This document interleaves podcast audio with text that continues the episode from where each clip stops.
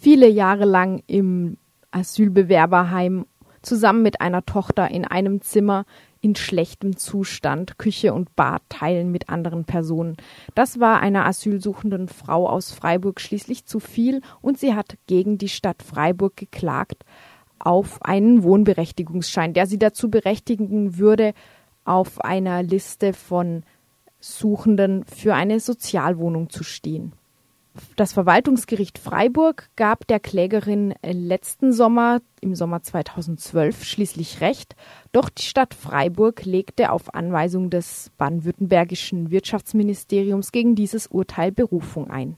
Auch in dem Berufungsprozess fiel nun am 19. Juli dieses Jahres ein Urteil. Der Verwaltungsgerichtshof Mannheim gab der Betroffenen erneut Recht. Ich spreche jetzt mit der Anwältin der betroffenen Frau, Rechtsanwältin Katja Barth.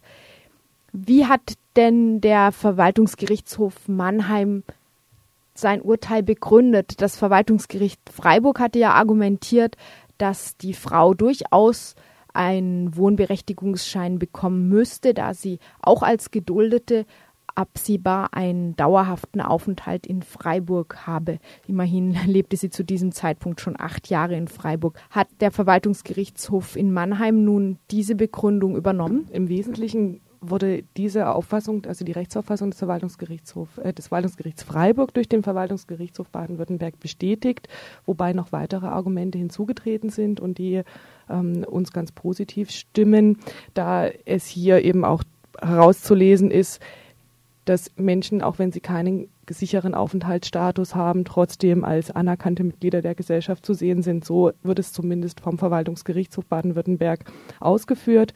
Unter anderem heißt es eben auch, dass das Gesetz, der den Anspruch auf einen Wohnberechtigungsschein gibt, eben genau Personen wie die Klägerin als Zielgruppe, als förderungswürdigen Personenkreis im Blick hat. Denn es geht eben genau darum, dass äh, die Schaffung und Erhaltung stabiler Bewohnerstrukturen und ausgewogener Siedlungsstrukturen, ich zitiere aus dem Urteil, erreicht werden soll und dass hier eben die Klägerin mit ihrer Tochter dazu einen Beitrag leisten kann. Das war ganz positiv. Es gab auch weitere Argumente, unter anderem, dass es eben einen Widerspruch gibt innerhalb der Gesetzgebungssystematik. Es ist eben so, dass geduldete Menschen, geflüchtete Menschen oftmals aufgrund der Wohnsitzauflagen ähm, gezwungen sind, in Gemeinschaftsunterkünften zu leben.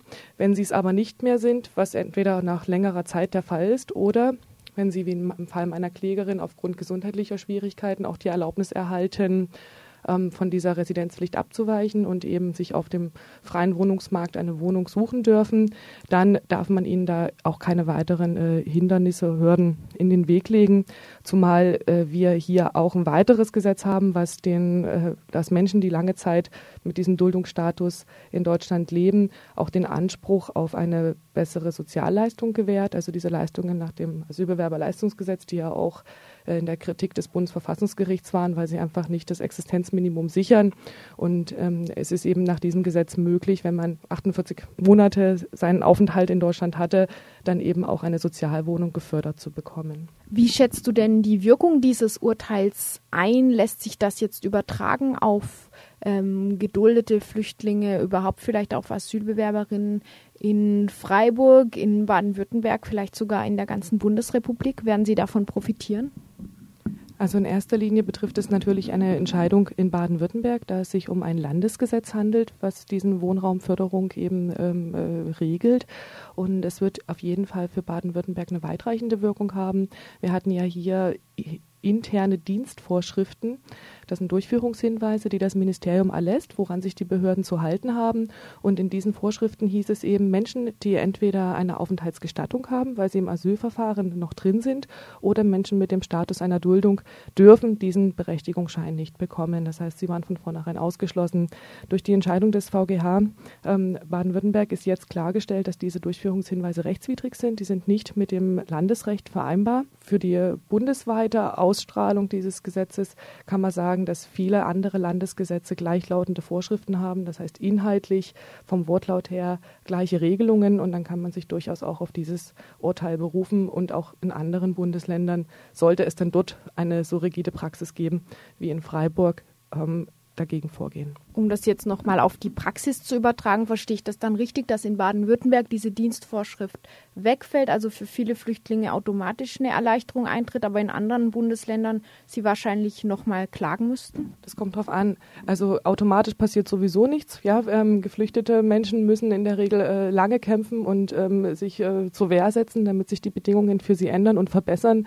Wir erleben es leider immer wieder in der Praxis auch, dass es einfach äh, Vorschriften gibt, die, wenn sie denn eingehalten würden oder auch äh, Ermessensvorschriften, das heißt, die Behörde kann äh, selber entscheiden, wie sie das handhabt und wenn man es zugunsten der Flüchtlinge auslegen würde, tatsächlich die Situation auch verbessert werden kann. Aber wenn sich niemand meldet, niemand aufsteht, sich niemand beschwert, wird es in der Regel zulasten der Flüchtlinge auch ausgeübt. Insofern automatisch passiert leider gar nichts.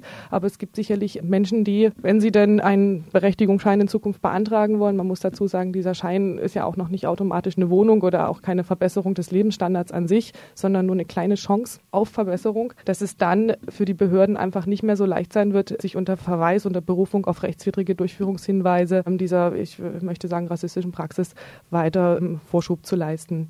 In anderen Bundesländern kommt es einfach darauf an, ähm, wie dort die Durchführungshinweise sind. Da liegen mir jetzt keine Informationen vor, inwiefern die gleichlautende rigide Vorschriften bisher erlassen wurden. Vom Gesetz her gibt das Gesetz eben, wie gesagt, auch in anderen Bundesländern eben diesen Spielraum her, so dass man sich auf das Urteil berufen kann und unter Berufung darauf dann auch die Chancen verbessert. Du sagst jetzt, das Gesetz gibt einen Spielraum her. Das Gericht, hast du auch gesagt, weist aber auch darauf hin, dass die Gesetzgebung eben widersprüchlich ist. Einerseits diese Rechte auf eine angemessene Unterbringung, andererseits eben auch die Verpflichtungen geduldeter Flüchtlinge auf Wohnsitz in einem Wohnheim, zumindest für eine gewisse Zeit. Das heißt, es ist auch eine Beschränkung der Reichweite dieses Urteils. Ja, selbstverständlich, denn äh, es bleibt weiterhin für die allermeisten, die zumindest in den ersten Jahren ihres unsicheren Statuses in Deutschland ähm, leben, die Verpflichtung eben aufgrund Stichwort Residenzpflicht, die ja auch in einigen Bundesländern unterschiedlich geregelt wird.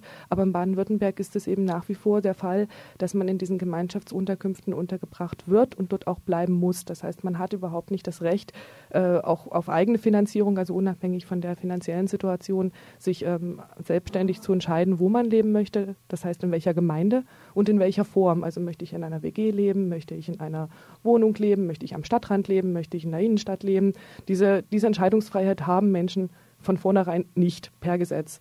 Und dieses Gesetz ist weiterhin da. Dagegen haben wir nicht geklagt. Das wäre dann ein neues Thema, wobei wir auch hier im Moment gibt es zumindest in Baden-Württemberg eine Diskussion um dieses Gesetz, was geändert werden soll, zumal dieses Flüchtlingsunterbringungsgesetz eben vorschreibt, dass pro Flüchtling viereinhalb Quadratmeter zur Verfügung stehen. Und das war ja auch ein Grund, warum es äh, meiner Mandantin über all die Jahre eben so schlecht ging, aufgrund einfach dieser unzumutbaren Bedingungen. Siehst du dieses Urteil, das jetzt eben auf diese Widersprüchlichkeit hinweist, auch vielleicht als ein Impuls an die Gesetzgebung, da etwas zu ändern oder ist das zu utopisch gedacht? Also auf Landesebene würde ich denken, wird hier auf jeden Fall ein Nachbesserungsbedarf bestehen, weil äh, es wurde mehrfach betont, auch von Seiten des Gerichtes, dass es sich hier letztlich um eine politische Frage handelt. Und ähm, das Urteil zitiert mehrere verschiedene Gesetze, die alle indirekt oder direkt sich mit der Thematik ähm, des Status eines geduldeten oder eines geflüchteten Menschen auseinandersetzen und ähm, zeigt eben auf, welche Wertungswidersprüche innerhalb dieser verschiedenen Gesetze herrschen. Also man hat einfach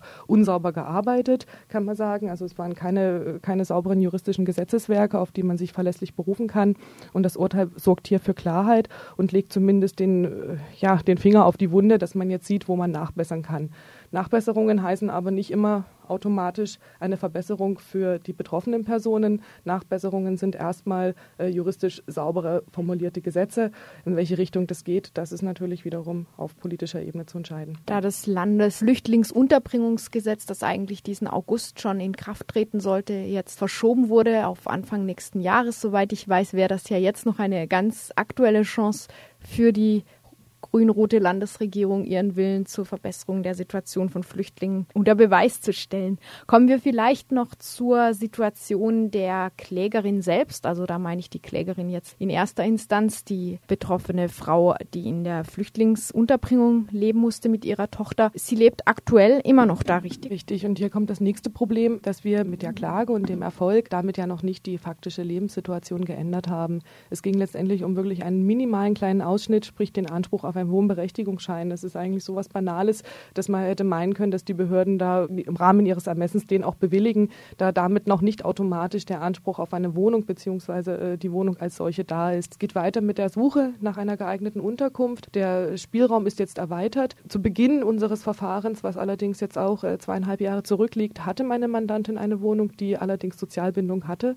und durfte diese eben nicht beziehen, weil es an diesem Schein fehlte. Ob sie nochmal so ein großes Glück hat, so eine Wohnung jetzt auf die Schnelle zu finden, bleibt zu hoffen, damit sie es endlich schafft, eben eine Unterkunft zu bekommen. Sollte jemand im Raum Freiburg zufällig die Möglichkeit haben oder Kenntnis haben, dass es da eine Wohnung für zwei Personen eben beziehbar sei, dann können Sie sich gerne ans Radio wenden. Das wäre natürlich eine große Unterstützung. Ansonsten werden wir weitersuchen und schauen, dass es möglichst bald klappt. Also sie hat jetzt einen Wohnberechtigungsschein. Den hat sie noch nicht. Das heißt, das Urteil ist noch nicht rechtskräftig. Allerdings hat der Verwaltungsgerichtshof die Revision nicht zugelassen. Das ist schon mal ein Signal, woraus sich ableiten lässt, dass es eben man der Meinung ist, dass es eben nicht äh, sinnvoll ist, in einer nächsten Instanz das zu überprüfen. Es bleibt aber rechtlich noch die Möglichkeit der Stadt, eine sogenannte Nichtzulassungsbeschwerde einzulegen. Also man könnte jetzt noch mal sich dagegen beschweren, dass man nicht äh, in die Revision gehen darf. Dadurch wird es nicht rechtskräftig und dadurch verzögert sich natürlich auch die Pflicht der Stadt, um dann den Schein auszustellen. Ich gehe davon aus, dass seitens der Stadt kein Interesse daran besteht, ähm, äh, dieses Verfahren zu machen, zumal die Erfolgsaussichten verschwindend gering wären und dass der Stadt auch bewusst ist. Man muss aber sagen, ich hatte schon nach der ersten Instanz das Gefühl, dass die Stadt Freiburg das Urteil des Freiburger Gerichts akzeptiert hätte. Allerdings gab es die Anweisung, und zwar vom Wirtschaftsministerium in formaler Hinsicht, aber auf Initiative des Innenministeriums. Was auch eine ganz spannende politische Frage ist, denn das Innenministerium hat mit dem Fall und äh, mit sozialen Wohnraumsförderung nun mal gar nichts zu tun von seinen Ressortaufgaben. Aber es hat hier eben die Initiative ergriffen und Druck gemacht. Sollte es so einen Druck geben, wird sich die Stadt Freiburg dem auf jeden Fall beugen und ähm, das auch noch herauszögern. Also müssen wir wohl noch mal nachfragen bei Innenminister Gall, ob er es den Flüchtlingen nicht zu bequem machen will in Baden-Württemberg. Berg. Am Ende bleiben sie noch. Vielen Dank, Katja Barth, Rechtsanwältin im erfolgreichen Prozess einer Freiburger Klägerin um einen Wohnberechtigungsschein, um aus dem Flüchtlingswohnheim ausziehen zu können.